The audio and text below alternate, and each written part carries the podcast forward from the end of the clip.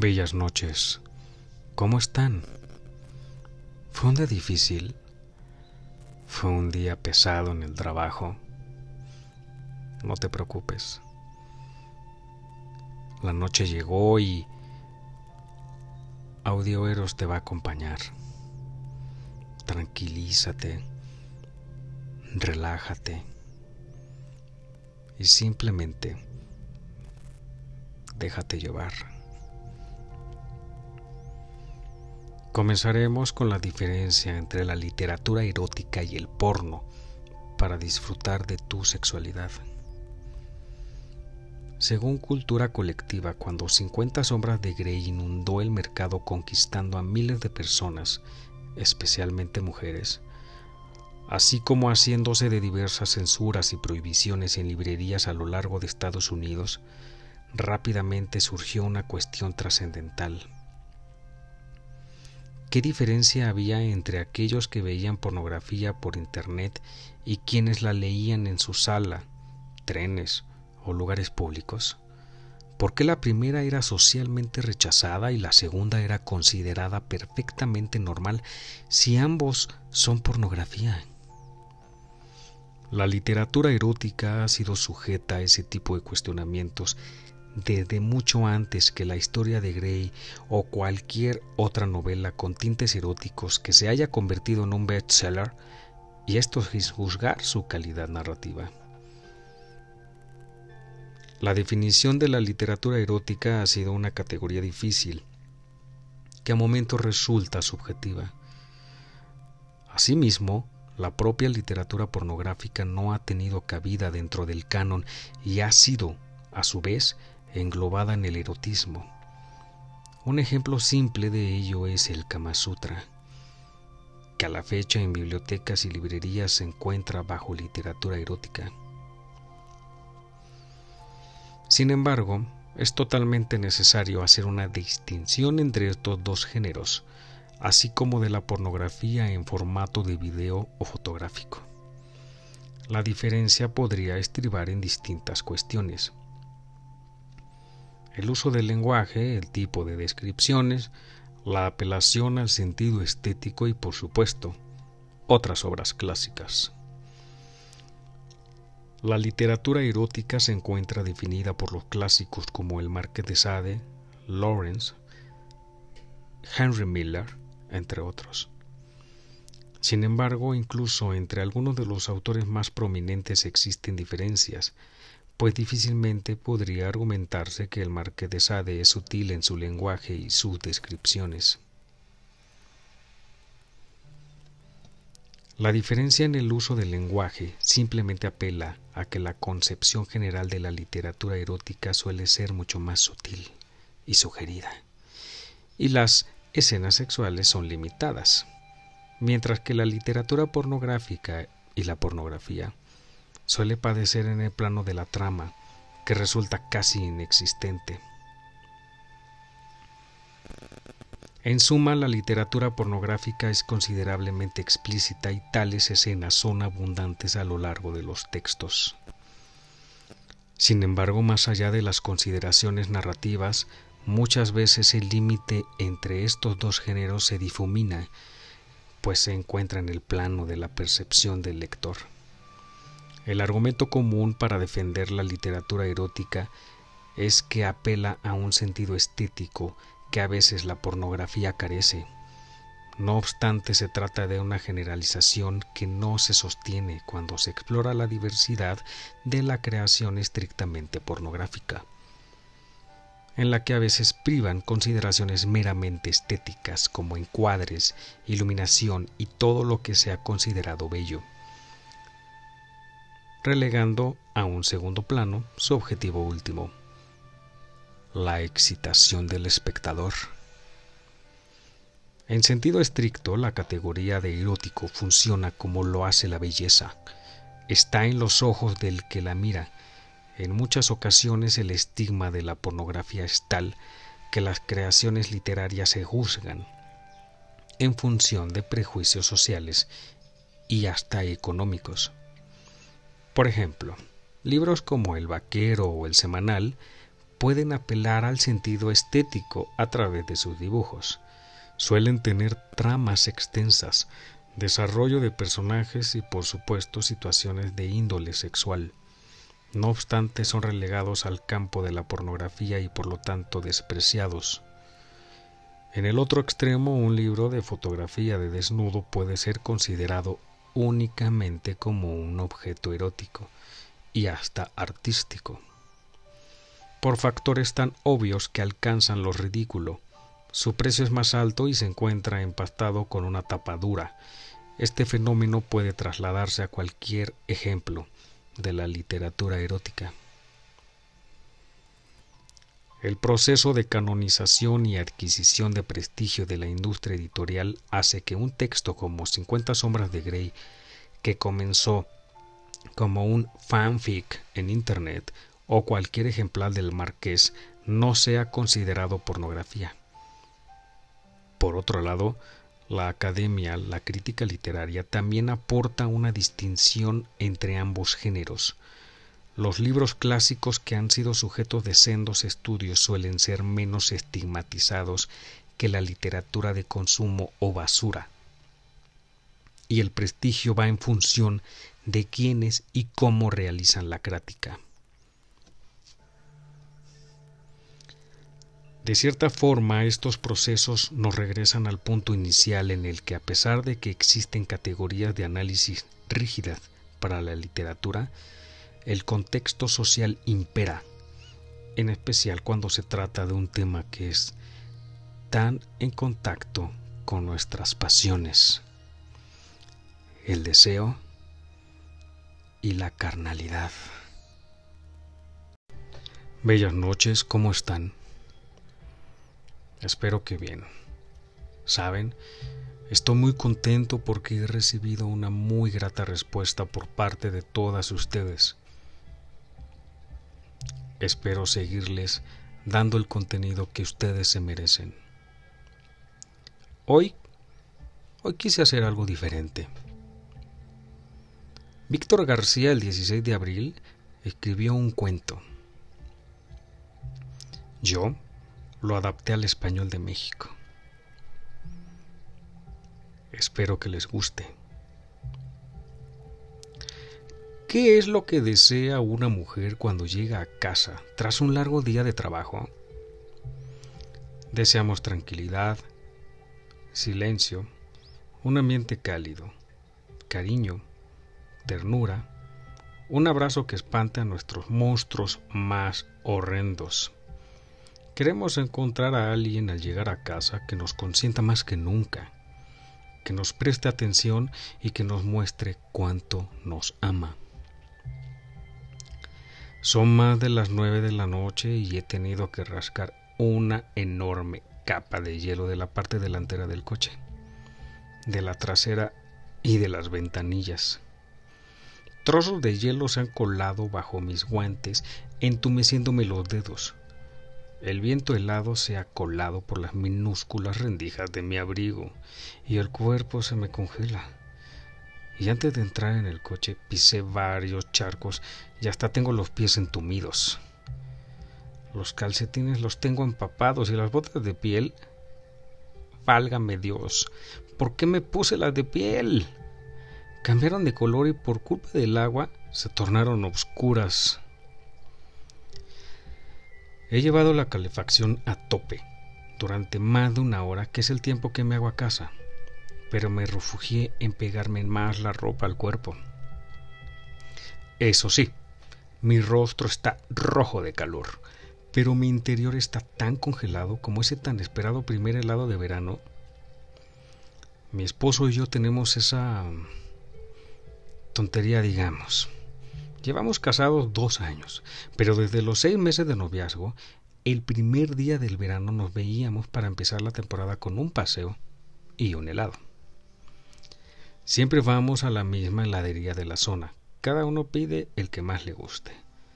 Nos sonreímos como cuando nos vimos por primera vez antes de empezar a salir.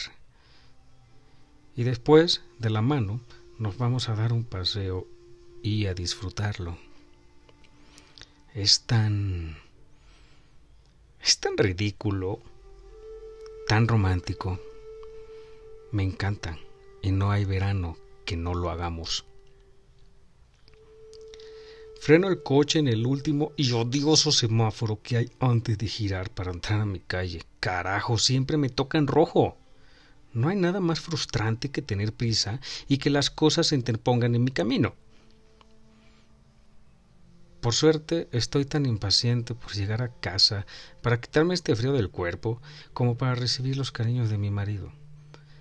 Le escribí antes de salir del trabajo y lo único que le puse fue Estoy agotada. Él me contestó con una carita feliz. Así de sencillas son nuestras conversaciones, porque nos conocemos tan bien el uno al otro, tenemos tanta confianza, nos hemos comunicado tan bien, con el paso de los años ya sabemos lo que el otro necesita, incluso antes de que lo pida. Por fin estaciono el coche en el garage y salgo y me dirijo hacia el elevador. Lo espero con impaciencia y subo hasta mi departamento, nuestra casa. Al llegar meto la llave, abro la puerta y antes de que se abra por completo, escucho que mi marido me dice desde el interior que me detenga. Me provoca media sonrisa y miro con curiosidad al interior. Veo que todo está oscuro y que solo hay suaves destellos amarillentos que ondean por el aire. Ya puedes entrar, y lo hago escuchando cómo la humedad de mis botas resuena en el piso de mi casa. Llego a la sala y veo un romántico caminito de velas que me quiere dirigir hacia el pasillo, que lleva a los cuartos y al baño. Obviamente la casa lleva con la calefacción encendida desde que él llegó y hace calor. pero no es ese calor el que yo siento. Hay algo que me calienta. Y tampoco hablo de calentarme sexualmente hablando, sino de otra sensación única. Esa sensación de felicidad que te reconforta, que hace que te olvides de todo lo negativo del día en un segundo. ¿Sabes a lo que me refiero, verdad? Ahora mismo me siento tan a gusto de llegar a casa que no puedo hacer otra cosa más que sonreír de oreja a oreja. Continúo avanzando siguiendo el reguero de las velitas que hay en el suelo y entro en el baño. Cruzo la puerta y allí está él, metido en la tina asegurándose de que el agua esté perfecta para cuando llegue. Tiene la nuca recostada en el borde y los ojos cerrados. No los abre incluso cuando sabe que yo estoy aquí. Sabe que no es momento de una mirada salvaje o provocadora. Sabe que lo que necesito es relajación, cariño y ternura. Lo mejor para un largo día de frío. Lentamente me voy quitando toda la ropa, la dejo caer despreocupadamente. Mi marido sigue sin mirarme y eso me reconforta. Si me mirara, pondría esos ojitos de lobo que me pone cuando me quiere tocar sin parar. Pero eso no es lo que necesito ahora mismo. Cuando estoy desnuda me acerco a la tina y me meto con él. El calor sube desde mis tobillos y se extiende por todo mi cuerpo como un virus, conquistando cada una de mis células. Me siento apoyando mi espalda contra su pecho y me retiro el pelo hacia un lado para notar su respiración por mi cuello. Y en ese momento, justo en ese momento, cierro los ojos y me relajo como una reina, sin preocupaciones, sin miedos, apagando mi mente para sumergirme en el mar más cálido que hay. Me rodea con los brazos y yo recuesto mi cabeza en su hombro. Cierro los ojos y me relajo felizmente.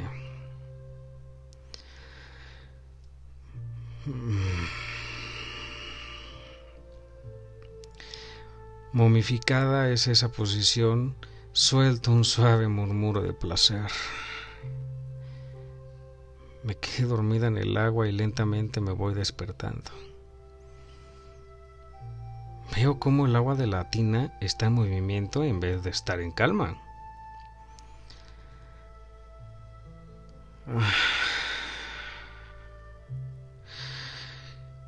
Gimo entre dientes desprevenida.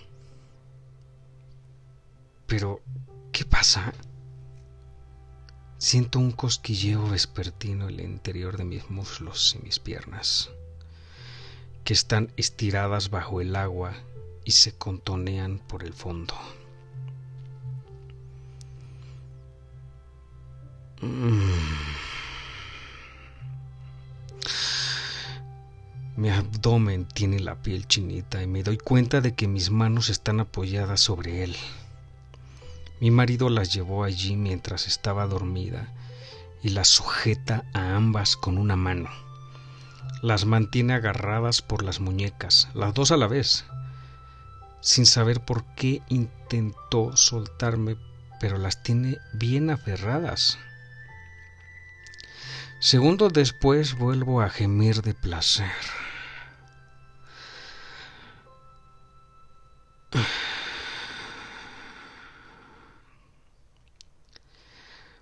Poco a poco me voy dando cuenta de que lo que está sucediendo realmente esos movimientos de la superficie están siendo provocadas por una corriente de agua generada en el fondo.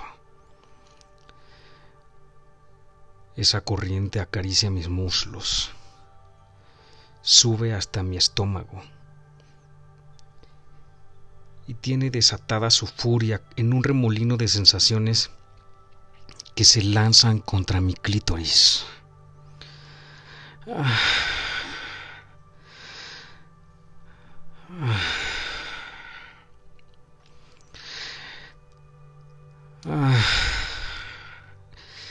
Grito de placer despreocupadamente. Mi cuerpo se tensa y mi cadera se levanta del fondo de la bañera. Entre un pestañeo y otro veo que hay algo que se adentra en la bañera. Allí, donde está la llave, el tubo que sujeta la salida de agua de la ducha se sumerge y se acerca hasta mí, cuando me doy cuenta por completo de que mi marido me está masturbando, ayudándose de la salida de agua. Ya es tarde. Ya estoy muy excitada, mis pezones están duros y aunque mis párpados apenas tienen tiempo para levantarse, mi garganta sí que lo tiene para emitir gemidos cada vez más y más rápido. Los labios de mi marido se ciñen a mi cuello con la misma pasión que le pone un quinceañero a hacer su primer chupetón. Solo que mi esposo sí que sabe hacerlo. ah. ah. Magníficas emociones recorren mi interior. Siento el agua besándome mis labios mayores, acariciando la entrada de mi vagina, dando la presión perfecta sobre esa bolita que tenemos todas las mujeres y que hace que, al presionarla, nos retorcemos de placer. Ah. Ah. Carajo, qué rico. Quiero más.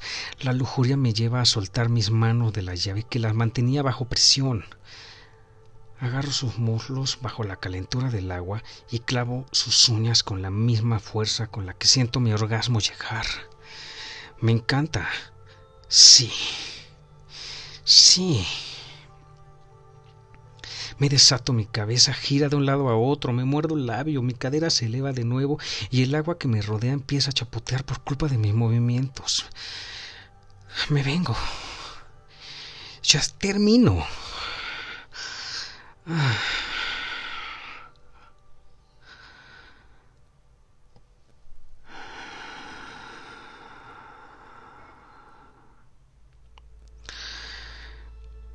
Uf. Y acto seguido me hundo bajo el agua con una gran sonrisa. Al sacar la cabeza mi marido me abraza fuertemente y me da un beso en la mejilla. Te voy a preparar algo para cenar, ¿te late amor? Asiento con la cabeza y le murmuro que sí.